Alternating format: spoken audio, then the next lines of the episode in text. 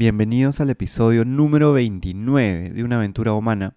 Hoy nos visita Jeremías Gamboa, un talentoso escritor peruano, escritor del libro de cuentos Punto de Fuga y de la novela Contarlo Todo, con el que vamos a conversar sobre la aventura que es escribir, algunos hábitos también vinculados a esta que te pueden ayudar, elementos muy valiosos para cualquier persona que esté en el proceso interesada también en escribir, hablaremos también de la vocación por la enseñanza, por la docencia, cómo ha impactado en su vida y cómo él a través de esta puede trascender en otras personas.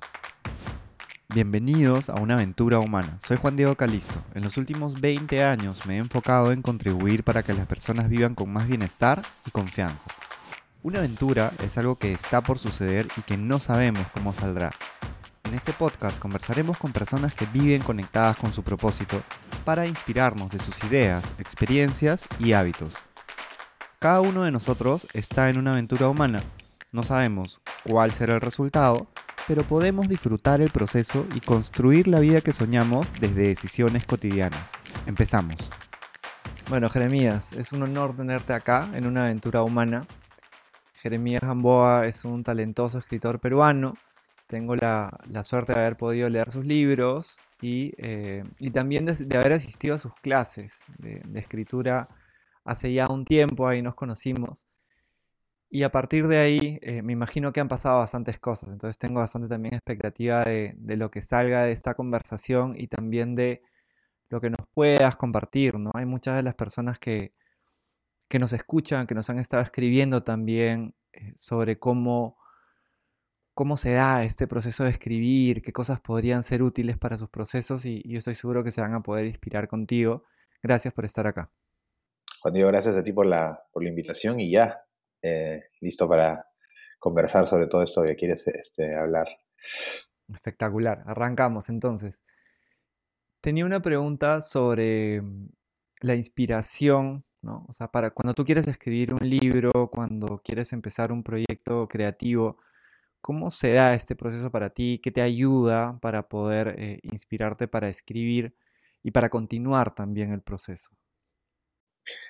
Uf, em, lo primero es que no parto tanto de inspiración como de, de urgencia, ¿no? Hay como una sensación de, o sea, de hecho preferiría no hacerlo, pero siento que si no lo hago, me va a ir mal, o sea, no, no, voy a poder estar bien, hay algo que tengo un poco adentro y que quiero sacar de mí y de la manera, obviamente con las herramientas de mi trabajo. Entonces al inicio es como una, este, incluso un malestar, ¿no? Es como hay una sensación de, hay algo como una bola de pelos adentro que uno quiere sacar, pero no sabe muy bien qué es, ¿no? Esta cosa que no tiene nombre, que es una especie de it, así una especie de monstruo dentro de ti, pues a veces em, se manifiesta, digamos, en un rasgo formal ya de oficio de, imaginador, de, escritor, ¿no? Es una imagen a veces, a veces es una frase, a veces es, em, a veces es una descripción, y esto va jalando el material, ¿no? Y, se convierte ya en, el, en, la posibilidad de un relato, ¿no? Ahí hay diferentes niveles de compromiso, te diría, em, ya puedo, plantearlo en función de haber trabajado relato breve, relato relativamente largo y estar trabajando hace muchos años una novela muy extensa. Eh, depende del tamaño de lo que quieres contar, ¿no? de la extensión. Cuando es un cuento diría que, que sí parece que hay más inspiración que, que, que sudor, que, que, tenacidad, que terquedad, porque te viene dado casi, ¿no? Es como un, yo siempre lo planteo como casi un amor de fin de semana, una especie de aventura así, eh, que toma mucho tiempo en organizarse dentro de uno de una manera inconsciente y poco tiempo en la ejecución. Un cuento lo escribes una semana, dos máximo, ¿verdad? Pero una novela sí requiere de esto que, eh, que se puede llamar inspiración, pero yo llamaría de conexión, ¿no? De, de, de, un esfuerzo muy complicado por mantener la atención y la concentración en un, siempre dirigida bajo, un mismo, bajo una misma dirección. Las distracciones, tú lo sabes, solo para leer y escribir es como una actividad extrema de lectura, ¿no? pero solo para leer, cualquier, cualquier persona que nos esté escuchando sabe que hay una lucha eh, sorda, silenciosa, entre la lectura y el mundo, ¿no? Uno está leyendo un libro, sobre todo en estos tiempos tan convulsos, pues la realidad entra de diferentes formas y uno tiene que buscar, pelear por el tiempo y por sostener la atención. Necesitas una concentración para leer una novela, ¿no? menos que para leer un, cuento y menos que para leer una, menos, menos, para leer una columna, por ejemplo. Vas un ratito, vas a un sitio y pum, te puedes leer un textito, pero una novela requiere, por ejemplo, un nivel de concentración. Cuando la escribes, necesita un nivel de conexión eh, que, que, sin duda se ve favorecido cuando estás conectado y voy a decir motivado. A eso le podría llamar yo inspiración, y, pero más llamaría que es motivación. ¿Y qué hago para eso? Un montón de cosas. ¿no? Eh, visito, siento que si algún pintor me va a decir algo que está conectado con lo que, con lo que estoy escribiendo, pues voy a los libros de este, ¿no? Leo novelas que tienen relación con lo que estoy escribiendo, ¿no? Eh, eh, voy a ver películas que tienen que ver con el tema que estoy abordando, ¿no? que es una forma de mantener la conexión. Si estoy escribiendo sobre la infancia, pues veo películas de infancia, neonovelas que tienen un tema parecido para ver cómo otros autores, autoras han trabajado desde sus asuntos esos temas. Diría que esa es una forma de buscar motivación, ¿no? Eh, que, bueno, tú llamas inspiración y, y, sí, hay algo de eso también, ¿no? Que es estar, estar motivado y conectado a la novela, sobre todo es un trabajo de sostener una tensión. Hay un momento ya en el que uno está dentro del libro y ya no necesita motivaciones, uno está dentro y más bien eres el extraño que, está por tu casa como astronauta y tus hijos te miran como con sospecha, ¿no? Ya estás demasiado adentro del texto, pero es, es la idea, y, irónicamente, ¿no? La idea es justamente estar tan conectado con lo que haces que estés dentro del libro. Y creo que si, si uno hace eso como, como, como creador, las posibilidades de que el lector también se pierda en el libro son mayores, ¿no? Y yo soy un, por lo menos me he descubierto con los años que soy un escritor que quiere eso de su lector. Quiero que se meta y se olvide por un rato de quién es, de que de pronto acompaña un personaje de ficción páginas de páginas y nada, no sabes que estás en Perú, no sabes cómo te llamas, ¿no? ¿Qué es lo que pasa con las novelas? Me pasa a mí cuando leo novelas, es una maravilla descansar de mí y no ser yo, ser solo una persona que está, o una conciencia que está revisando el trabajo de otro o está metido en un mundo de imaginación, ¿no? Eh, el cuento es más, tiene más carga de inspiración y, menos de, esta conexión de trabajo, de sudor, y la novela tiene más de sudor y de trabajo que de inspiración, ¿no? Un amigo me decía una vez, el cuento es una encerrona, ¿no? y, la, novela es un matrimonio, ¿no? Entonces, en la novela es es este, ¿no? El, cuento es como una pasión fugaz y, muy rápida, y la novela sí eh, cuesta sostener la atención y siempre, ¿no? La fe también, sobre todo en el trabajo, ¿no? De uno mismo, lo más difícil es sostenerla, pero con los años uno va descubriendo que en los trabajos largos, por ejemplo, en la novela que publiqué, en Contarlo Todo, y en la que estoy trabajando hace años, pues tiene que haber días malos, ¿no? Días en que las cosas no salen, días en que las cosas están trabadas, porque esos días infértiles aparentemente son los que van a propiciar los días en que las soluciones aparecen, ¿no?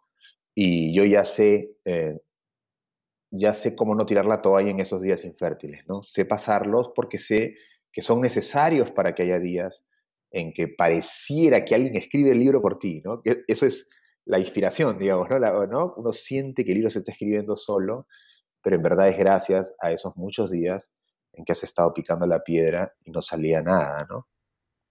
Qué interesante. Me gusta mucho lo de la urgencia, ¿no? Como es algo que, tiene que salir en ese momento. El sistema también, ¿no? Cómo puedes ayudarte entre que, ¿no? otros libros, viajes, conversaciones, lo que sea que te pueda ayudar.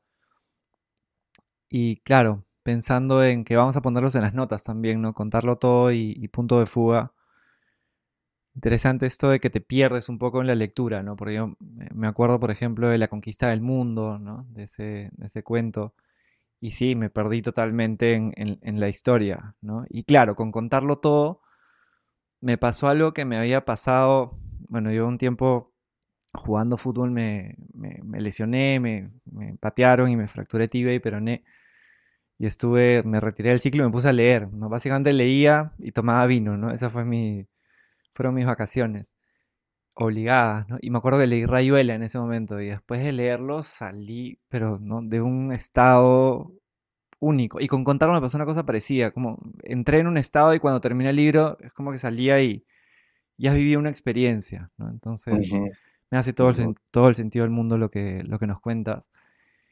Y eh, quería preguntarte también, algo de lo que se habla mucho ahora es de el propósito, ¿no? Pero claro, cuando lo deconstruyes y lo aterrizas y llegas a esta pasión, que por ejemplo yo percibo mucho de ti, tanto por la escritura como por la lectura, como por transmitir esto, eh, transmitírselo a otras personas, a mí me provoca leer más, por ejemplo, cuando tú me hablas de un libro, ¿no? O, cuando estás contando de un proceso creativo. Me acuerdo cuando hablabas de los procesos creativos eh, de Vargas Llosa y de otros también escritores que nos hacías como eh, ejemplos para poder ayudarnos.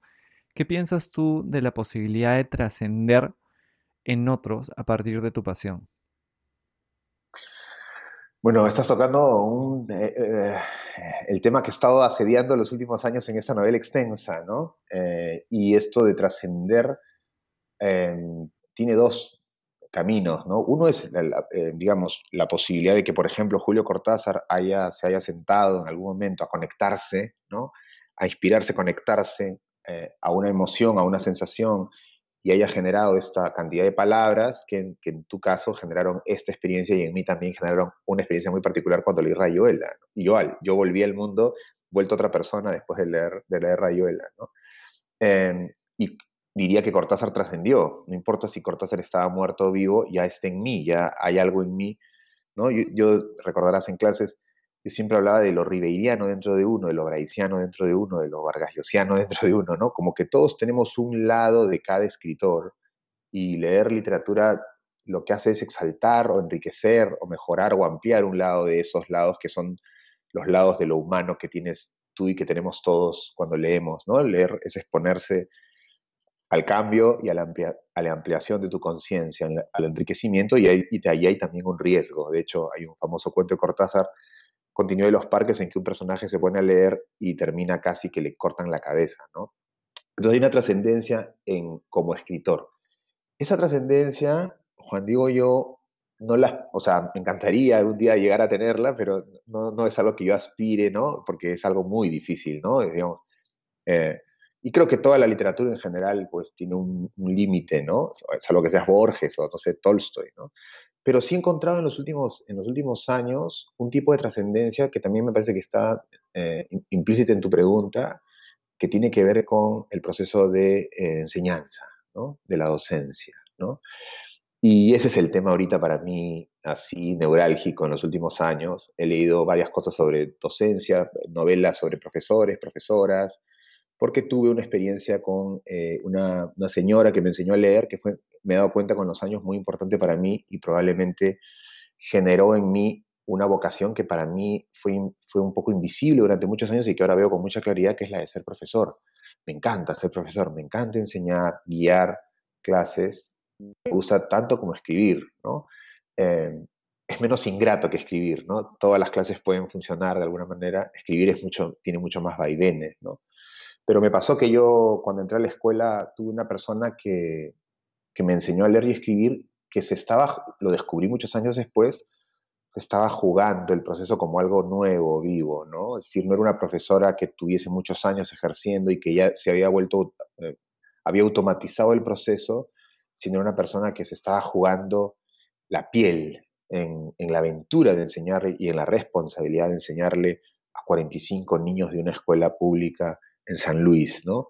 con los años descubrí que esa emoción fue fundamental para mí, ¿no? Que yo tuve la suerte de tener a una profesora muy motivada, muy entregada al acto y a la pasión del, aprendizaje, y que eso generó sobre mí una marca indeleble con la que he podido pasar un proceso, diferentes procesos de aprendizaje muy particulares, ¿no? He tenido profesores desmotivados, todos los hemos tenido, pero ya sabía lo que era una docencia motivada, alguien que realmente te, ¿no? te transmite una pasión. La mayoría de docentes, de profesores, eh, de verdad saben que lo, que lo que mejor logras cuando tú has hecho una buena, un buen curso es despertar una curiosidad en tu, en tu alumno más que enseñarle cosas, ¿no? Si el alumno sale o la alumna sale de tu, de tu clase con ganas de seguir explorando, pues ya has hecho tu, tu trabajo. Contagias una pasión, ¿no? Y, y yo he tenido eh, profesores que, que, han sido muy importantes en mi vida, que los tengo, eh, digamos, interiorizados. Y luego con los años me di cuenta que, que eso, que tú has, que has estado en tu, en tu generosa eh, presentación, ¿no? que he tenido ya, ya con los años una cantidad de estudiantes, alumnos que siguen escribiendo, leyendo y que recuerdan las clases porque había una pasión que se transmitía, digamos, ¿no? y esa creo que es una manera eh, muy bonita de trascender, ¿no? Este, de estar allí, de acompañar a, a, quienes han estado en tus, en tus clases, ¿no? Y es muy gratificante también, ¿no? Sin duda. Mm.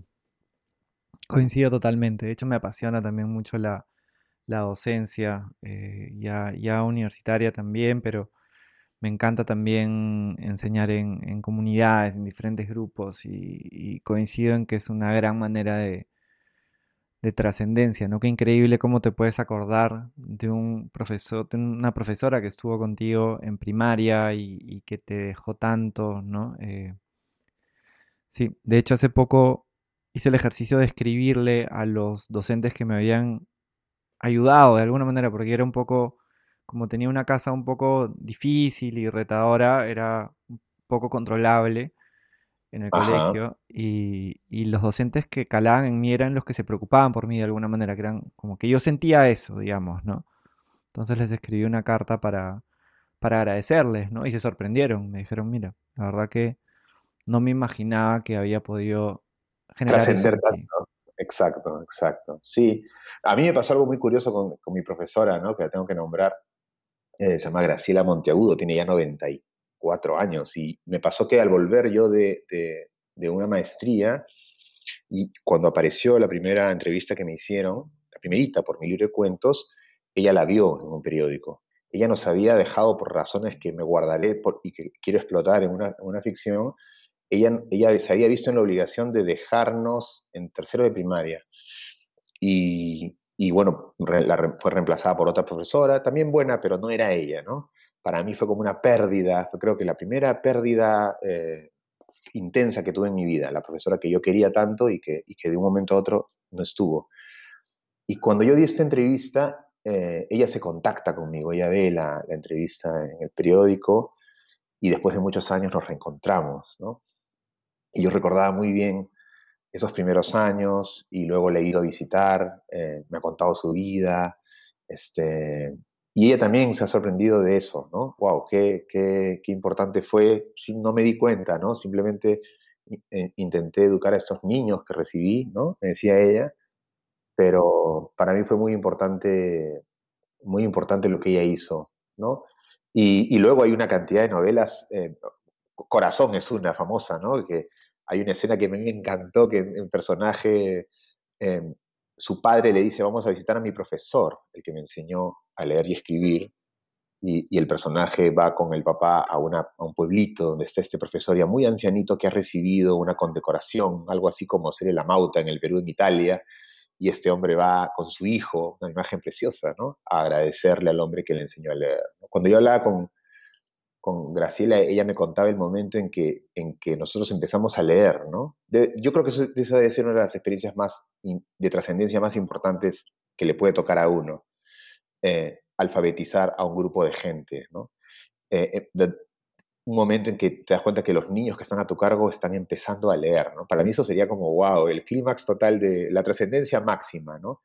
Y ella me decía en un momento, cuando yo le preguntaba sobre esto, me decía, la sensación es como que está salvando almas, ¿no? las está sacando de la oscuridad. ¿no? Y eso, eso, me pareció de una, de una belleza grande. Y hay unos diarios de Tolstoy, que era un alfabetizador, él alfabetizaba campesinos en, su, en sus, en sus territorios, ¿no? que también son muy bonitas, son unas entradas justamente que hablan de esa... Yo creo que esa es la trascendencia mayor, ¿sabes? Eh, enseñarle a leer a alguien, ¿no? Es una de las grandes trascendencias, ¿no? Y, y creo que cuando yo despierto en algunos alumnos esa pasión por la literatura, o, la reafirmo, no la despierto, porque vienen ya, vienen ya con el interés, ¿no?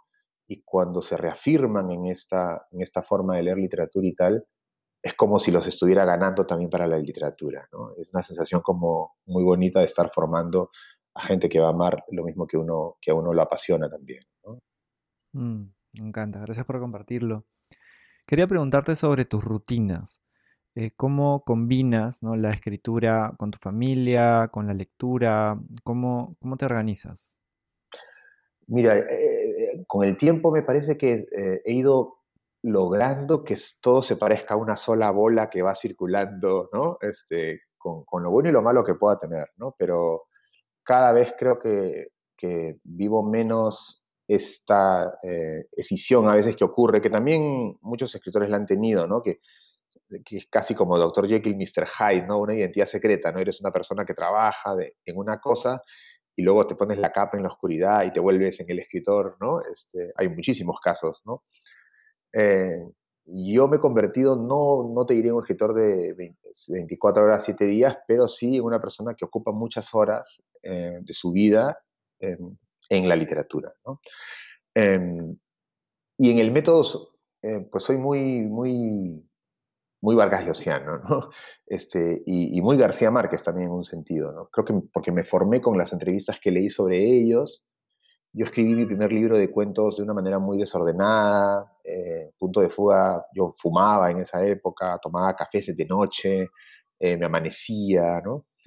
la hora no era importante, no tenía hijos justamente, no había responsabilidades, era un treintañero libre, eh, por el prado, digamos, corriendo tu, propia... Y con contarlo todo más bien, eh, descubrí justamente, porque era un, texto largo, que era otro tipo de, manejo, ¿no?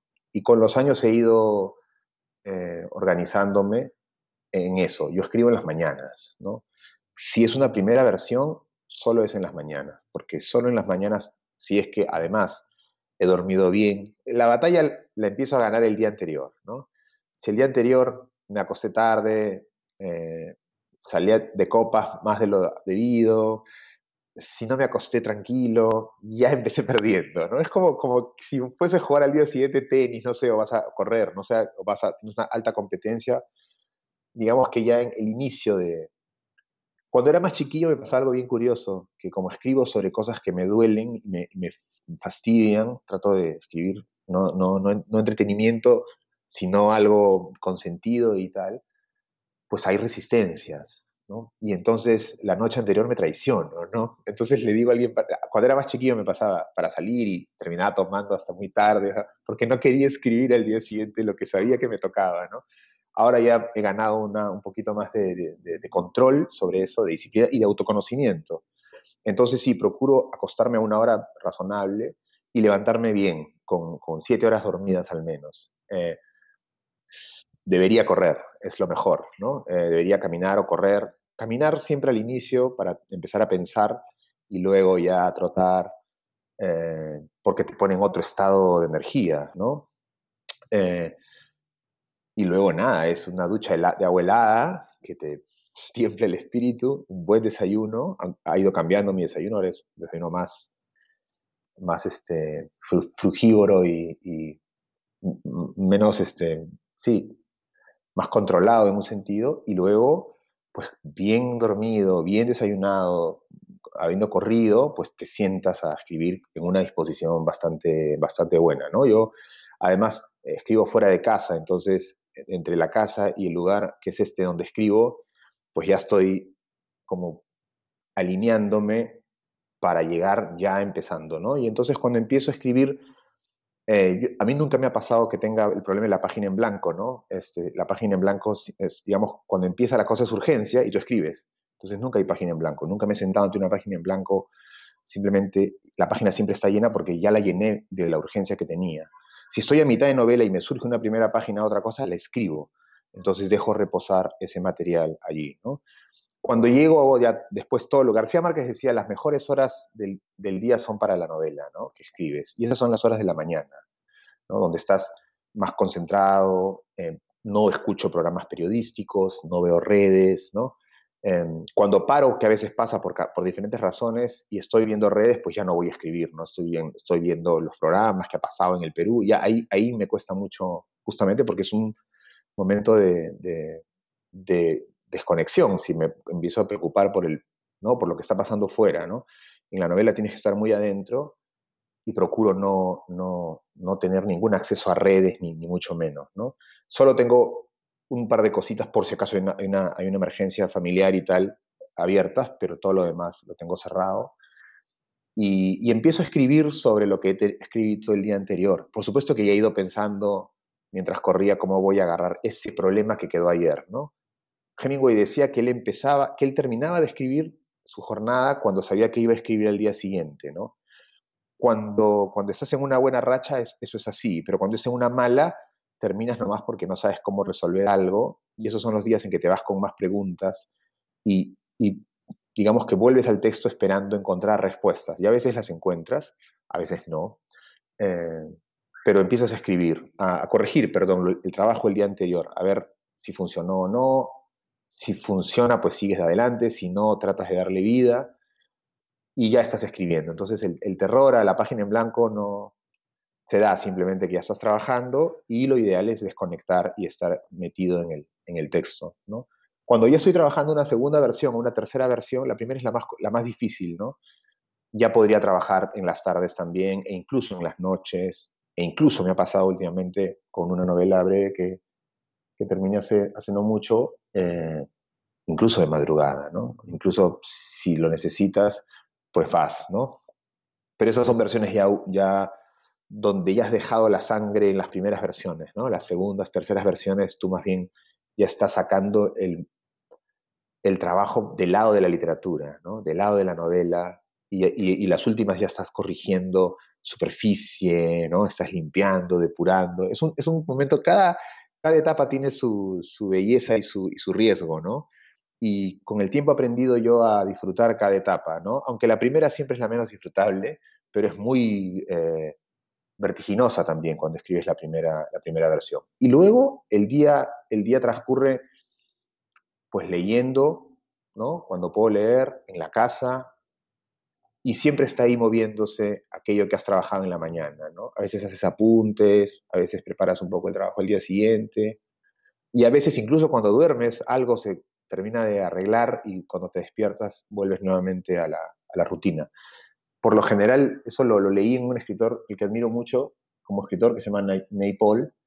Él dice que cuida mucho que el mundo trate de no moverse mientras escribe la primera versión, ¿no? Y es verdad, ¿no? una novela la tienes que hacer con una rutina muy clara que se repite constantemente para que, lo que los cambios dramáticos del mundo ocurran en el libro y no en la vida. Eso es, eso es imposible porque la vida se mueve, tus hijos les pasan cosas y tal, pero en la medida de lo posible lo mejor es que eso esté controlado para realmente estar dentro del texto. ¿no? Mm.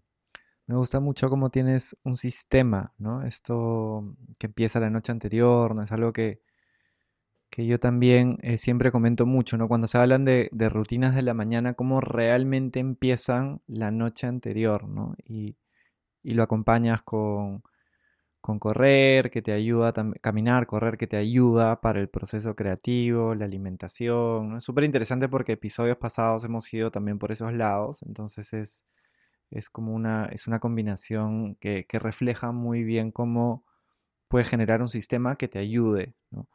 A, tu labor, ¿no? A los retos que tengas. Ahora, es bien, curioso porque ahora que, estábamos hablando sobre esto y yo te citaba cómo escribir el libro de cuentos y cómo escribir la novela, estoy pensando, por ejemplo, en la metodología de un escritor como Ribeiro y de un escritor como Vargas Llosa, ¿no? Con el paso del tiempo he ido descubriendo yo que los cuentistas tienen un sistema mucho más eh, aleatorio, digamos, ¿no? El cuento te visita un poco más, los poetas ni qué decir, ¿no? Es como te visita el poema y, tú lo recibes donde estés, en un papel, escribes de madrugada, en un bar, qué sé yo, ¿no? O no también, pero no creo que un poeta se siente a las nueve de la mañana después de bañarse o escribir el poema, no, no, me, no, me, imagino ningún poeta así. Eh, que es lo que los poetas siempre critican de los novelistas, el, el lector oficinista, ¿no? Em, pero yo escribí mis libros de cuentos así, a lo Ribeiro, pero la novela no, no, funciona, no funcionaba así. Y luego he descubierto escritores, de, sobre todo de novelas extensas, Philip Roth en su momento, Joyce Carol Oates, una escritora norteamericana que ha publicado como 50 novelas, Rod 30, Murakami, ¿no? que es un escritor que también escribe novelas extensas y muchas, todos corren. Es bien interesante. Y Murakami tiene un libro que yo recomiendo mucho que se llama ¿De qué hablo cuando hablo de correr? que es un libro en realidad sobre la escritura. Eh, y él dice que, claro, que él necesita correr para escribir eh, y que necesita estar en un buen estado físico para escribir y, para escribir novela larga, ¿no? Entonces, es casi atlética el asunto de la novela. Hay una energía que necesitas tener y por eso es que yo con el tiempo he ido descubriendo que es necesario el asunto de la alimentación, el asunto de los chequeos, el asunto de correr, ¿no? Para mantener una, disposición para el trabajo de la novela extensa, ¿no? Eh, como que cada disciplina te exige también una metodología que tienes que descubrir, incluso dentro de la literatura, ¿no? Eso es bien curioso. Interesantísimo. Como incluso hay escritores que que han escrito sus libros antes del, trabajo, ¿no? Eh, veía ejemplos también de algunos que si tenían que empezar a trabajar a las 9 de la mañana, incluso escribían a veces de 6 a 9 de la mañana y encontraban el lugar.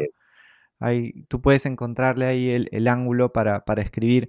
Se me venía a la mente, nos han escrito algunas personas, eh, a raíz también de, algunos episodios que hemos sacado, de algunas reflexiones de como tengo ganas de escribir, eh, cómo cómo empiezo, ¿no? ¿Tú qué le dirías a alguien que, está pensando eso? Empezar. Em, yo ni siquiera iría a empezar, ¿sabes? Porque yo creo que cuando empiezas, algo te reprime, ¿no? Yo siempre en clases, eh, en, las, yo, tengo yo tengo esta charla justo que hemos hablado de Ribeiro, ¿no? Esos son los, dos principios peruanos, ¿no? La, cosa, pues, este, expansiva de Vargas Llosa y la cosa más bien eh, digamos, más ambivalente y tímida de Ribeiro, ¿no? Escribo, no escribo, sí lo no, a lo hago, no, ¿no? Por algo uno escribe la orgía perpetua, es decir, no voy a parar de escribir, y el otro escribe la tentación del fracaso, ¿no? Es justamente, yo creo que todos tenemos días Ribeiro, días Vargas Llosa, para ponerlo, para aterrizarlo en casos peruanos, ¿no? Días en que yo les decía a, los, chicos, claro, hay días en que te levantas Federer, ¿no? Días en que te levantas de un ánimo como que esta vez me voy a escribir, y días en que estás muy, muy eh, inseguro y tal, ¿no? Eh, esos dos son las, orillas más, más claras, y yo creo que cuando tú te planteas empezar a escribir, algo se reprime en ti, ¿no? Algo se llena de gravedad, te llenas de unas expectativas. Lo mejor es escribir nomás, ¿no? Eh, y hay una, hay, una, hay, una, hay una carta que justo Naipaul escribe a su padre. Ellos, ellos eran dos escritores trinitarios. El hijo estaba en, en Oxford, el, el, que ganó el Nobel, y el padre en Trinidad. Los dos querían escribir. Y el padre le manda una carta al hijo diciéndole que no puede escribir, que tiene problemas para escribir. Y el hijo le manda una carta con un jalón de orejas al papá. Se escribe, aunque te pase lo que te pase, escribe. Le dice una serie de cosas, pero la línea final a mí me mató, que era la mejor manera de empezar a escribir es escribiendo. Y es, todo lo que, lo, que, lo que podría yo recomendar, ¿no? Empezar a hacerlo es hacerlo simplemente, ¿no? Hacerlo y luego ver si eso jala, ¿no? Material. Normalmente, em, cuando uno escribe ficción, sobre todo, eh, uno escribe una frase simplemente, o dos o tres, y esas frases, a la espera de que esas frases gatillen otras de manera natural, ¿no? Si eso ocurre, estamos ante un tejido vivo que, se va, que va a ir proliferando a lo largo de una, dos, tres, cuatro páginas, lo que le toque al libro, que siempre sabe más que tú. Muchas veces tú no sabes qué extensión tiene, pero el texto lo sabe, aunque no existe, ¿no? Es una cosa muy esotérica. y a veces resulta que, me ha pasado sobre todo el caso contrario, a veces resulta que tú crees que es una novela y resulta ser un cuento. A mí ha pasado mucho, o ya varias veces, que empiezo un cuento y termina siendo una novela, extensa a veces, o, ¿no? Eh, de manera que uno no sabe hacia dónde va a ir y eso genera siempre un, temor. Como cuando abres un libro, ¿no? Tú no sabes hacia dónde va a ir ese sueño, pero siempre tienes la posibilidad de cerrarlo, ¿no? Em, entonces, yo diría que uno debería ir esperando que esa cosa, que es las ganas de escribir, se materialice en algo tangible, ¿no? Como yo te decía, suele ser una imagen, suele ser un diálogo y apuntarlo. Ribeiro tiene un texto maravilloso sobre esas ideas que nunca apuntó, ¿no? Eh, y esas obras maestras que se perdieron, muy ribeiriano, ¿no? Que él esté en medio de un tren y se le ocurre una idea, pero no, tuvo, no la apuntó y luego se olvidó, ¿no? Todo esto es a partir de, un, de una anécdota maravillosa que es que Ribeiro va con unos amigos a ver, eh, a, unas, avistar unas ballenas, ¿no? entonces, claro, están todos, han estado horas esperando a las ballenas y, y, en un momento Ribeiro se le ocurre, tiene que ser a Ribeiro, se le ocurre prender un pucho, un cigarro, y fuma el cigarro y en ese momento aparece la ballena. Y entonces todos la miran, salvo Ribeiro. Ribeiro, obviamente, es, es ribeiriano, ¿no? Ir a ver ballenas y que tú seas el único que no las puede ver, eso es ribeiriano, ¿no? Ese es el estilo de él. Y él no la ve y de pronto la ballena se fue y todos se han quedado asombrados y él, y él se perdió la visión, ¿no? Y él extrapola esa experiencia a su y dice, ¿cuántas ballenas, ¿no? Habré dejado de, ¿no? de, de, de ver o de arponear o de cazar cuando, ¿no? Yo diría que te diría que, que esa urgencia la anoten, anoten siempre, ¿no? Anoten siempre y sigan el hilo de eso que anotan y entonces eso se puede convertir en algo, ¿no? En papel, donde sea, pero que no lo dejen pasar, ¿no? Eh, creo que es la mejor manera de empezar. Y luego creo que el material va a determinar su asunto, ¿no? Su, su dinámica. Una cosa que yo siempre recomiendo, eh, que fue lo que me pasó a mí también, yo no abandoné, por ejemplo, el periodismo para ser escritor.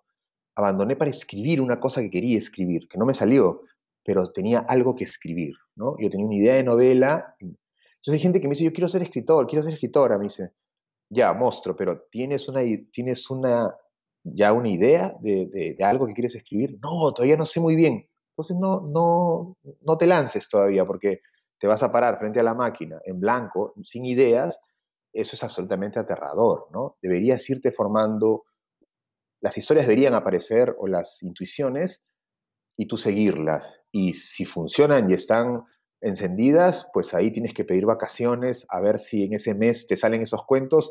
Y si empiezas a escribir esos cuentos y no, ya puedes plantearte la posibilidad de pedir un préstamo y dejar tu trabajo por unos meses o algo, pero lo vas a hacer con algo concreto entre manos, ¿no? Que va a ser, va a ser mucho menos va a ser más realista, creo, que irte a ser escritor o escritora, ¿no? Me gusta mucho esa, esa óptica. Y algo de lo que te he escuchado también hablar bastante es de la importancia de dejar descansar, ¿no? lo, has mencionado también, lo que, lo que estás escribiendo, eh, quizá terminaste algo y lo dejas descansar un tiempo y luego em, emprendes otro proyecto, retomas algo, ¿no? De hecho, en tu caso, estás ahorita eh, en proceso, nos contabas de, un, de una novela más extensa, eh, has terminado también otra, el libro también con Susana Vaca. ¿Qué nos podrías compartir de, sobre esto de, de dejar descansar un libro y alternar? Bueno, eso me empezó a pasar a mí, es curioso, con el paso del tiempo. Eh, a mí me pasó que en, en, contarlo todo, yo solo tenía contarlo todo. Entonces, y, y además, y eso es bueno decirlo, porque eh, son pasos que uno va, va, va, siguiendo en la vida. Cuando yo escribí Contarlo Todo, yo me ganaba la vida como profesor en la universidad y hacía trabajos editoriales, ¿no? como freelance, ¿no?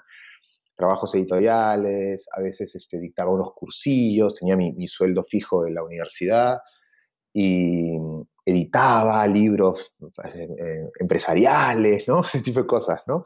Eh, y lo que hacía yo era, eh, pues trabajaba el libro y la plata se me acababa y entonces me ponía a trabajar, ¿no? Aceptaba muchos trabajos y, y, me ponía, sin darme cuenta, mi material descansaba. Yo no me daba cuenta de eso. Yo, yo decía, qué pena, en fin, me latigaba un poquito, pero no mucho, pues tenía que volver a ahorrar dinero para volver a pagar la renta.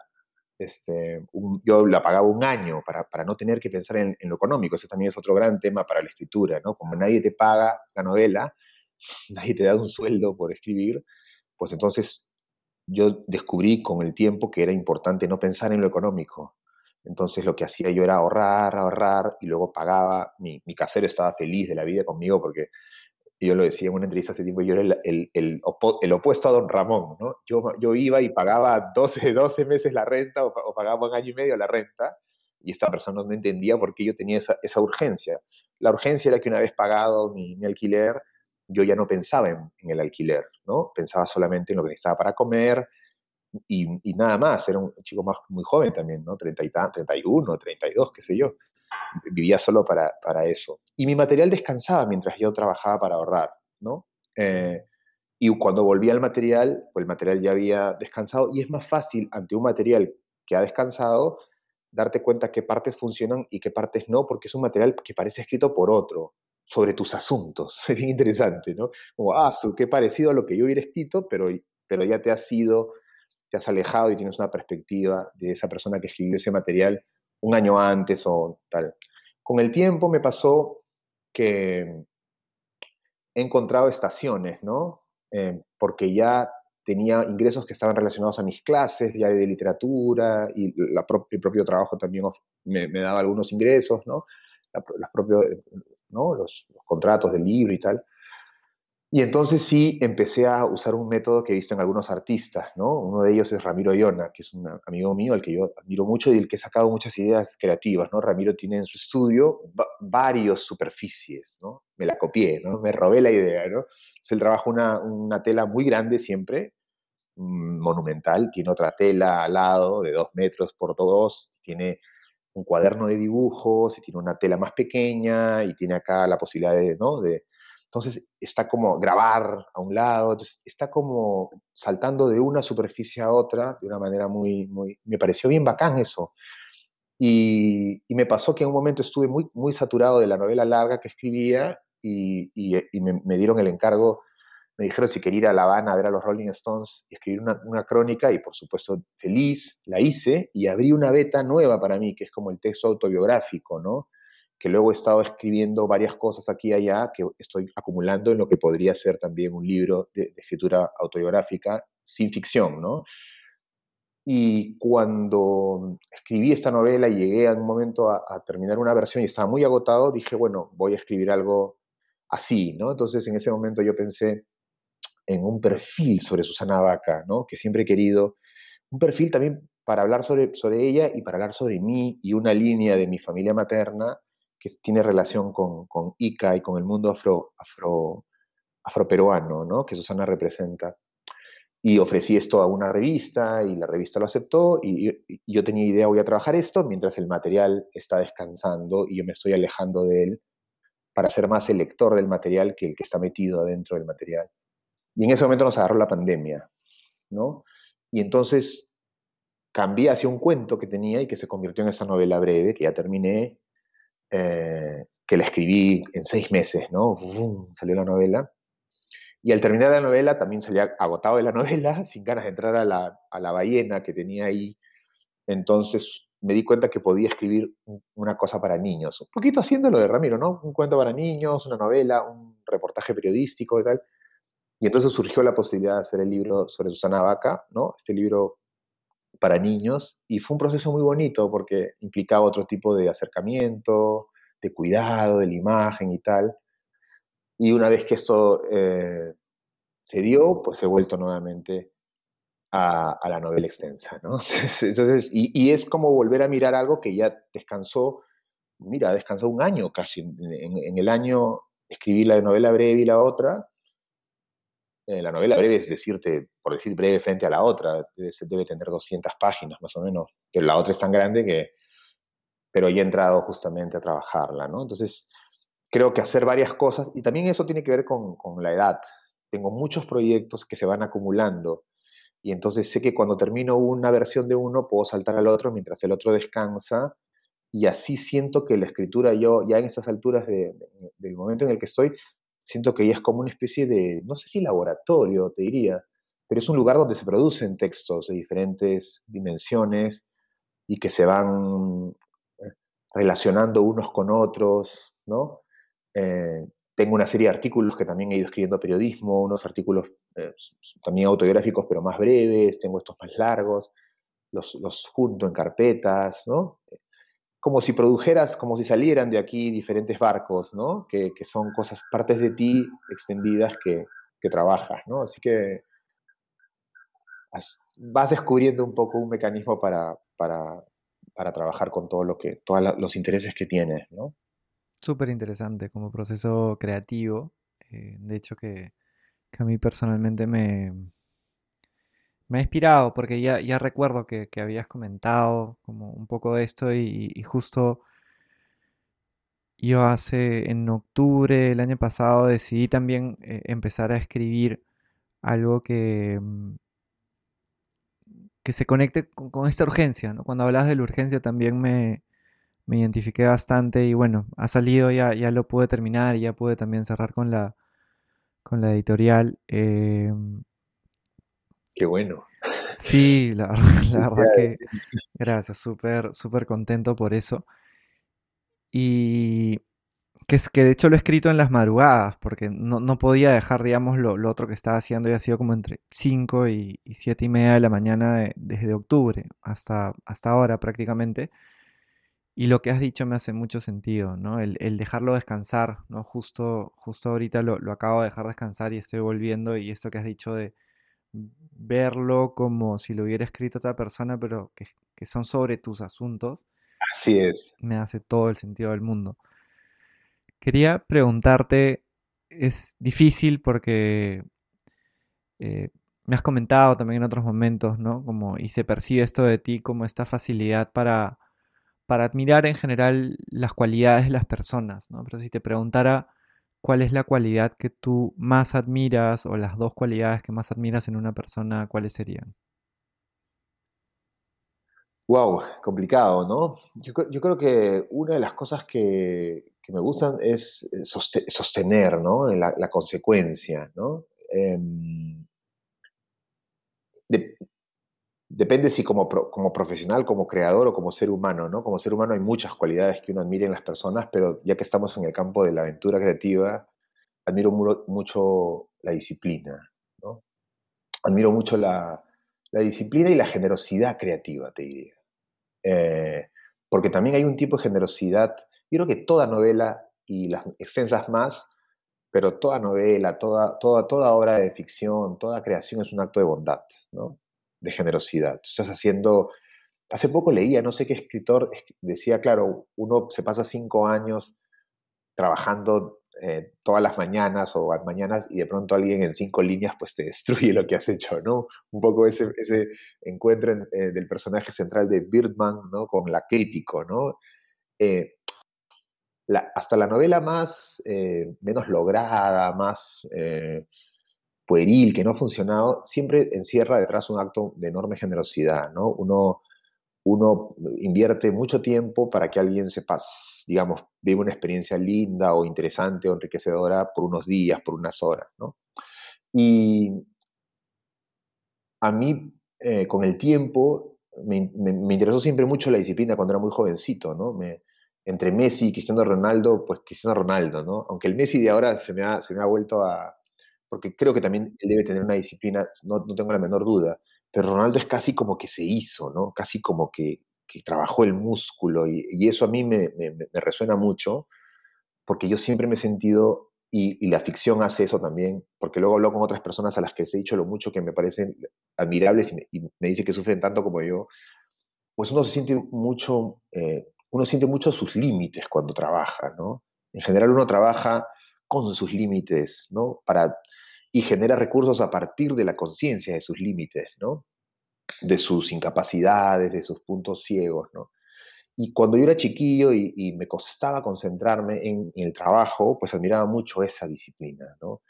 Esa capacidad de admitir el error, de hecho, también. Porque uno, con el tiempo, empiezas a darte cuenta que el error más bien es absolutamente eh, remunerativo en el trabajo, ¿no? que solo llegas a esa buena página luego de equivocarte e incluso te diría que las páginas que a mí me gustan más de lo que yo he escrito son las páginas que más me han costado escribir, que más versiones han tenido, donde más me di cuenta que lo había hecho mal, ¿no? hasta llegar a, una versión que, que está mejor y que es a partir de la lectura del error. ¿no? Luego he descubierto que eso pasa en casi todas las artes, es bien curioso, por lo menos las artes narrativas y también las plásticas, ¿ah? que de un error uno descubre una cosa nueva que hacer. ¿no? Eh, pone su cuadro por error de cabeza y de pronto llega a su estudio y lo ve de cabeza y le ve algo que es interesante. ¿no? Eh, y, el abstracto no es que nació ahí, pero digamos se, cristaliza. En, el teatro que yo he seguido mucho por mi pareja y tal, a veces el actor comete un error que no era el que se estaba esperando en el ensayo, pero ese error aporta algo y se fija, ¿no? Entonces, es la lectura correcta del error lo que te hace avanzar en los procesos creativos y yo esto no lo sabía, porque ¿qué lo iba a saber yo a los veintitantos? Yo, por supuesto, odiaba el error y no avanzaba y me reprimía y, mi proceso creativo se quedaba, se anulaba, ¿no? Ahora el error, pues lo, lo aprovecho, ¿no? Entonces, en esos primeros años admiraba mucho la tenacidad, eh, la tenacidad, la constancia y la disciplina, probablemente porque yo no la tenía o no sabía perdonarme lo suficiente en la escritura. Yo creo que hay que eh, yo tengo una frase que una vez le dije a un amigo, me salió de chiripa y, luego ya eh, siempre la digo, que es, me voy a perdonar todos los errores escribiendo, todos. Lo que no me voy a perdonar es no sentarme a escribir. Es decir, eh, cuando me la pegué el día anterior y al día siguiente no escribí, ese día sí que la pasó muy mal. O sea, yo me la tengo que, si yo, si yo tengo, me tomo unas copas de más, es el día en que al día siguiente sé que no me toca escribir y entonces no tengo, bueno, sufro la resaca, pero no, no es la resaca que te está quitando horas de escritura. ¿no? Eso, eso era una cosa que yo realmente admiraba mucho al inicio en los creadores. ¿no? Y lo otro que ahora admiro mucho con el paso del tiempo es la generosidad entre, entre, creadores. Lo admiro mucho. ¿no?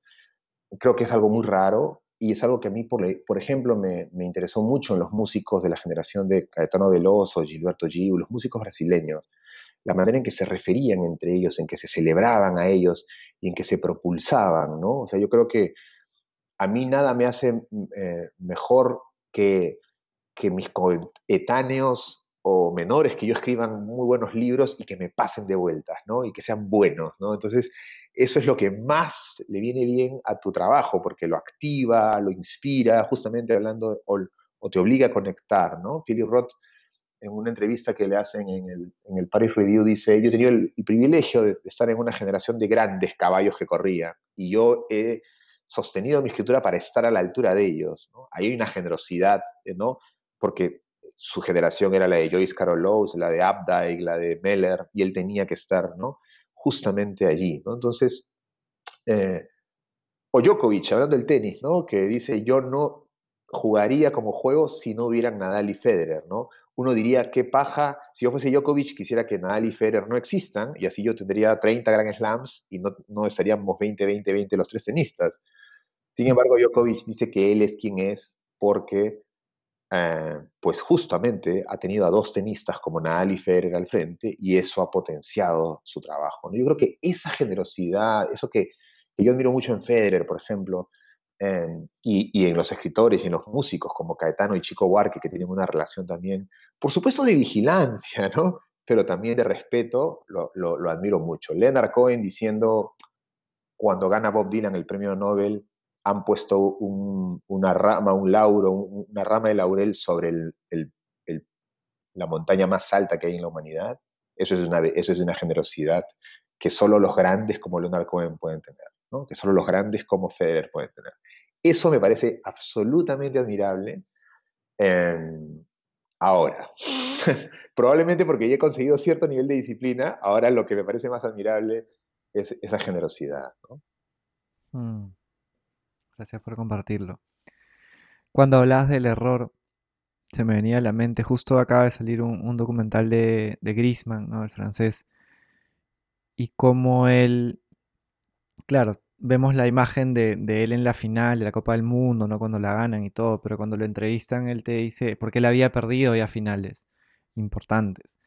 Y te dice, yo ya estaba, yo llegué muy seguro, yo cuando, cuando ganamos la semifinal yo ya sabía que la final íbamos a ganar, porque yo ya conozco lo que es eso, ¿no? Ya me había equivocado, digamos, ¿no? En otras finales y ahora ya con otra confianza. Entonces, ¿qué tal fuente de aprendizaje puede ser un, un error, ¿no? Algo que no te salga como querías. Totalmente, ¿no? Y yo, creo que ahí, por ejemplo, es donde, bueno, eh, en mi curso, por ejemplo, eh, se, llama el curso básico que yo siempre dicto, es leer para escribir, ¿no? Porque yo creo que fue una cosa que surgió como algo para, yo decía leer, bueno, para escribir, para que tenga un sentido utilitario, es decir, yo eh, voy a poder, ¿no? Escribir si me meto este curso, obviamente pensaba en eso también, pero luego me di cuenta que no, que era, tenía un sentido más profundo, que era, he descubierto que em, o he encontrado con los años que escribir es leer bien tu error. Es saber leer tu error bien. Nadie se sienta y escribe Cien años de soledad a la primera, ¿no? Ese es el mito que García Márquez nos hizo comer a todos en la entrevista con Plinio Apuleyo. Le dijo, yo me sentaba y escribía un párrafo perfecto, ¿no? Esa es una mentira que luego Javier Cercas desmintió en una crónica en la que se encuentra con García Márquez y le dice cuántas versiones haces tú de un libro. Y Cercas, que está hablando con el escritor que no falla y que escribe en limpio, le dijo tímidamente dos, ¿no? Y García Márquez le dijo, ah, pues yo escribo cuatro, ¿no? Entonces ahí García Márquez un poco que se reveló de lo, de lo que había un poco dicho antes, que era esta imagen que nos ha, creo yo, fregado a muchos eh, aspirantes escritores en su momento. Te sentabas para escribir un texto extraordinario, sin errores, que fuese como una novela del boom, ¿no? Te sentabas a escribir eh, vine a Comala porque me dijeron que acá vivía mi padre, un tal Pedro Páramo, ¿no? Y si no escribías una línea así, pues nada, eh, eh, caías en el pozo, ¿no? Luego he entendido que en verdad y ese es un método que Vargas Llosa explica muy bien, lo del magma, ¿no? El magma es una cosa muy eh, llena de errores, es, casi una sumatoria de errores, y la, la, corrección, que dice él la corrección, pero que en verdad es la reescritura, ¿no? pues es saber acomodar los errores y leerlos para ti, para bien, ¿no? Entonces, casi te diría que he llegado a esa conclusión en, general con todas las, las, artes y los oficios creativos, que si tú sabes o, aprendes a leer con, mucha eh, perspicacia y con un sentido de profundidad alto, lo que está bien escrito, pues vas a poder llevar tu error a, a ese nivel, ¿no? a ese nivel que es bueno para el libro. Y es la lectura de tu error lo que realmente lleva tu libro a un lugar, digamos, ¿no? Ahora, yo, yo ah, me preguntabas hace un rato sobre la rutina. Yo he hecho una cosa también algo perversa, eh, pero que, que, me es muy útil, y es que yo dicto talleres, eh, dicto el taller de siempre, pero dicto unos seminarios con novelas que me interesan para lo que escribo. Entonces son, son seminarios muy en donde me estoy jugando también la piel y a veces también me estoy jugando, ¿no? Eh, y son seminarios que me ayudan a escribir. Entonces el proceso de la docencia también está integrado a la preocupación de aquello que estoy escribiendo, ¿no? Es como, hay, hay una frase que a mí me sirvió muchísimo en El pez en el agua de Vargas Llosa, que es una frase que, subrayé y que ha sido para mí muy importante, sobre todo en, esos años primeros de escritura, ¿no? Él dice que cree que se convirtió en un escritor el día en que decidió que todos los actos de su vida los iba a, o, casi todos los actos los iba a eh, definir en función de si le servían para escribir o no. Y, y yo he tratado de hacer eso con el tiempo. Es, esta columna me sirve o no para escribir, este trabajo me sirve o no, o sea, me acerca o me aleja de esto que quiero hacer, ¿no?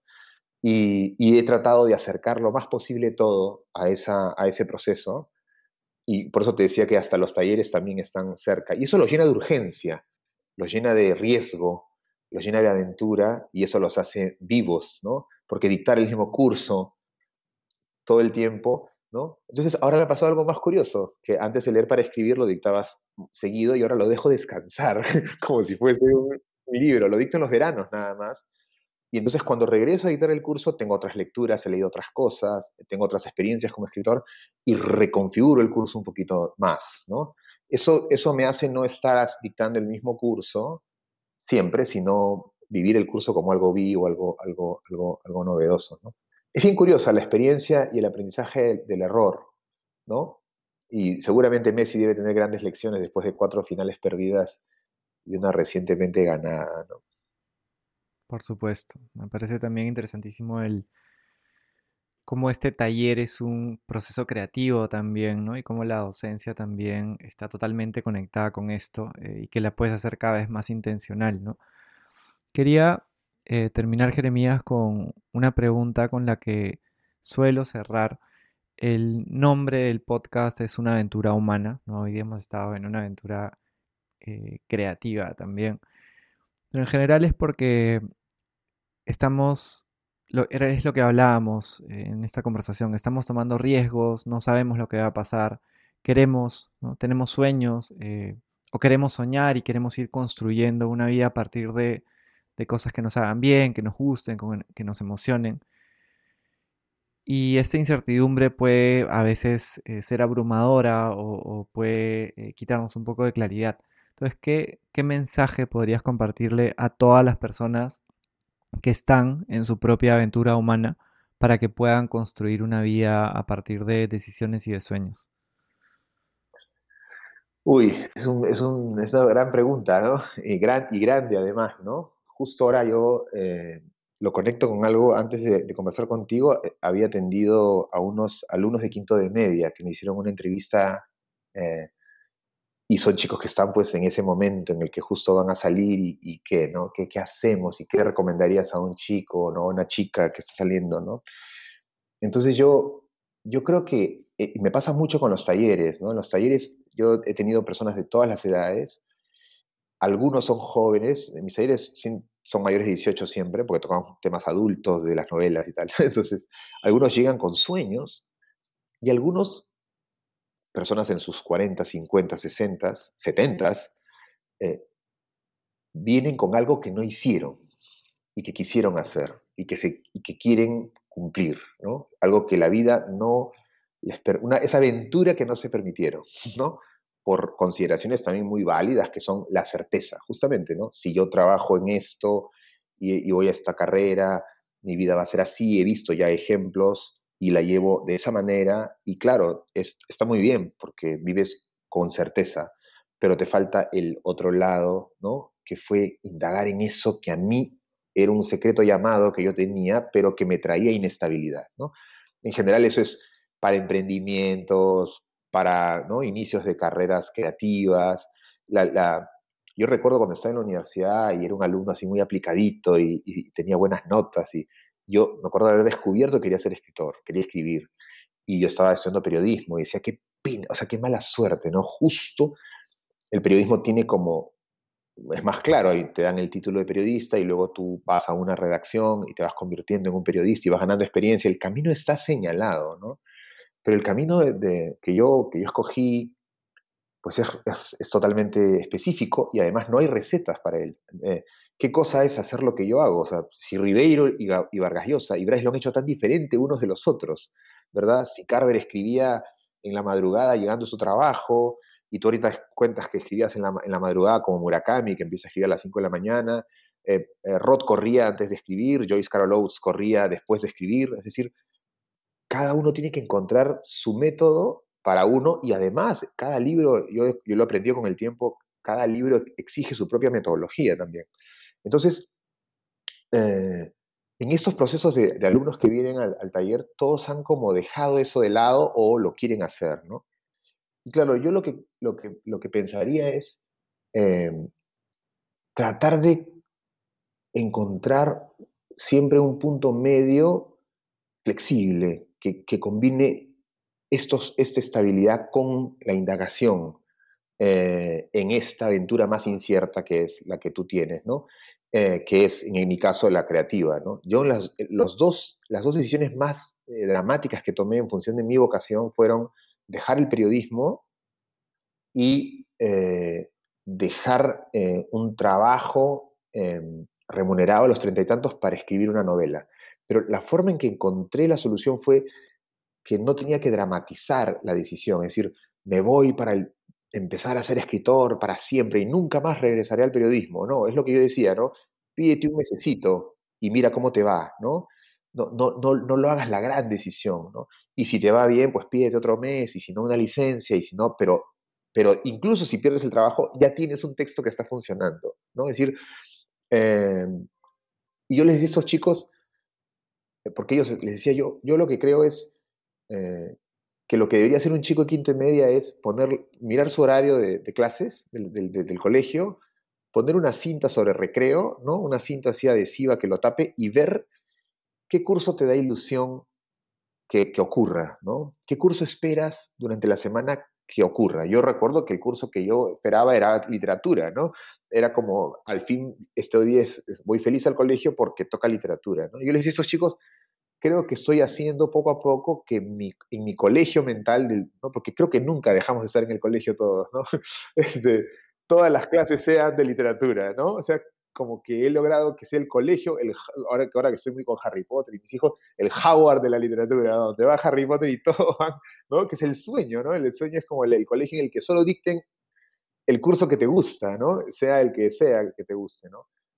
Es, un poquito eso, ¿no? Yo diría que, que no, tratar de no silenciar a esa voz que te habla de ese curso favorito real que has tenido y sabiendo eso, eh, entrar a jugarlo con, por supuesto, las necesidades de certeza que la vida también te exige, ¿no? Este, y con las que yo mismo estoy lidiando ahora, ¿no? Tengo hijos y además de todo eso tengo que proveer, ¿no?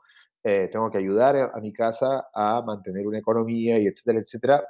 Y entonces todo el tiempo esa ecuación está eh, jugándose, ¿no?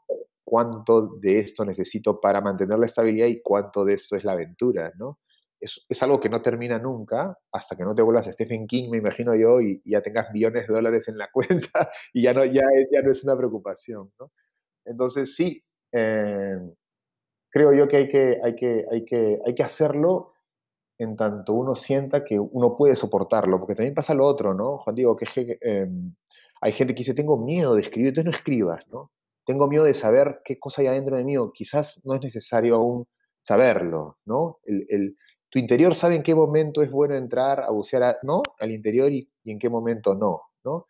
Este, y, un poquito también es saber negociar con el miedo, ¿no? que es una cosa que también eh, es muy breve esto. ¿no?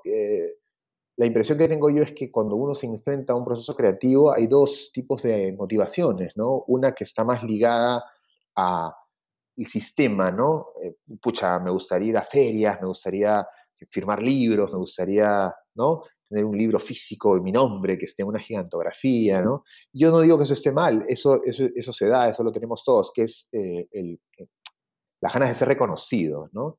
Pero a la vez me gustaría escribir, me gustaría el proceso, me gustaría estar solo. ¿no? Yo siempre les digo a quienes quieren escribir, ¿te gusta estar solo? No, yo quiero estar siempre con amigos. No, no es tu, no es tu chamba, ¿no? O sea, no, no es tu negocio, esto es, esto es solitario, ¿no?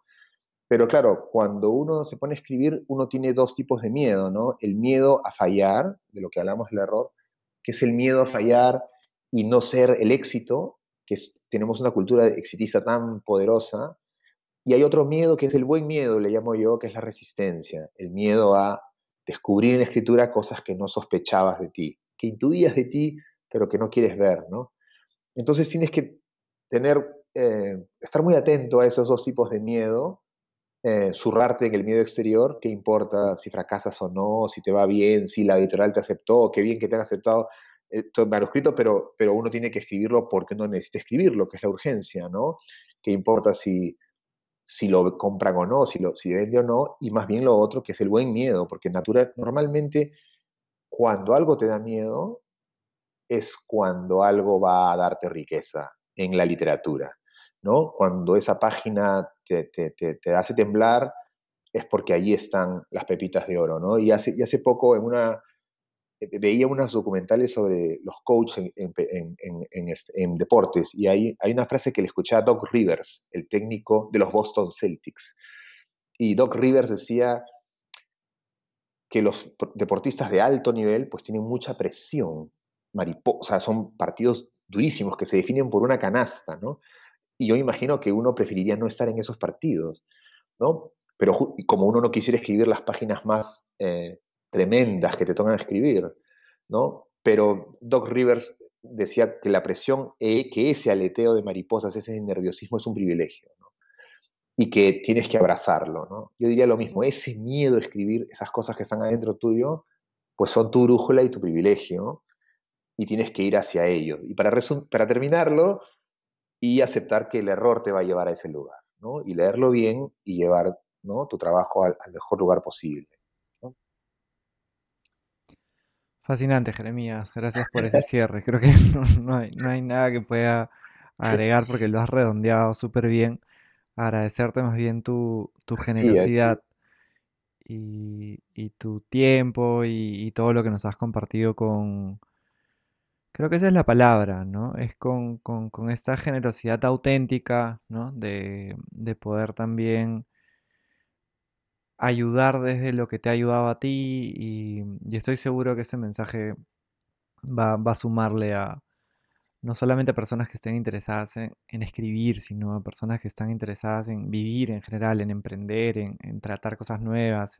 al final estamos siempre emprendiendo pues. de todo, ¿no? Entonces, gracias Jeremías y, y éxitos. Vamos a estar súper atentos a, a tu novela, a todo lo que, lo que vayas creando, a los talleres también. Eh, vamos a estar también atentos. Ya sabemos que salen en el verano, entonces eh, ya saben dónde buscarlo. y pronto la novela seguramente. Ya, ya, ya está casi materializándose la salida de, la novela también. Y gracias a ti por la invitación. Y nada, éxitos en, tu aventura humana. Muchas gracias, Jeremia. Ha sido un placer y un honor tenerte en una aventura humana. Ojalá que nos encontremos pronto. Ok, gracias Si te gustó este episodio, puedes compartirlo con alguien que creas que le pueda sumar, que creas que lo pueda inspirar, quizá que está en el proceso ahorita de escribir o que está interesado en escribir. Y puedes suscribirte en Spotify y Apple Podcast para que puedas disfrutar de las próximas conversaciones. Gracias por escucharnos y hasta pronto.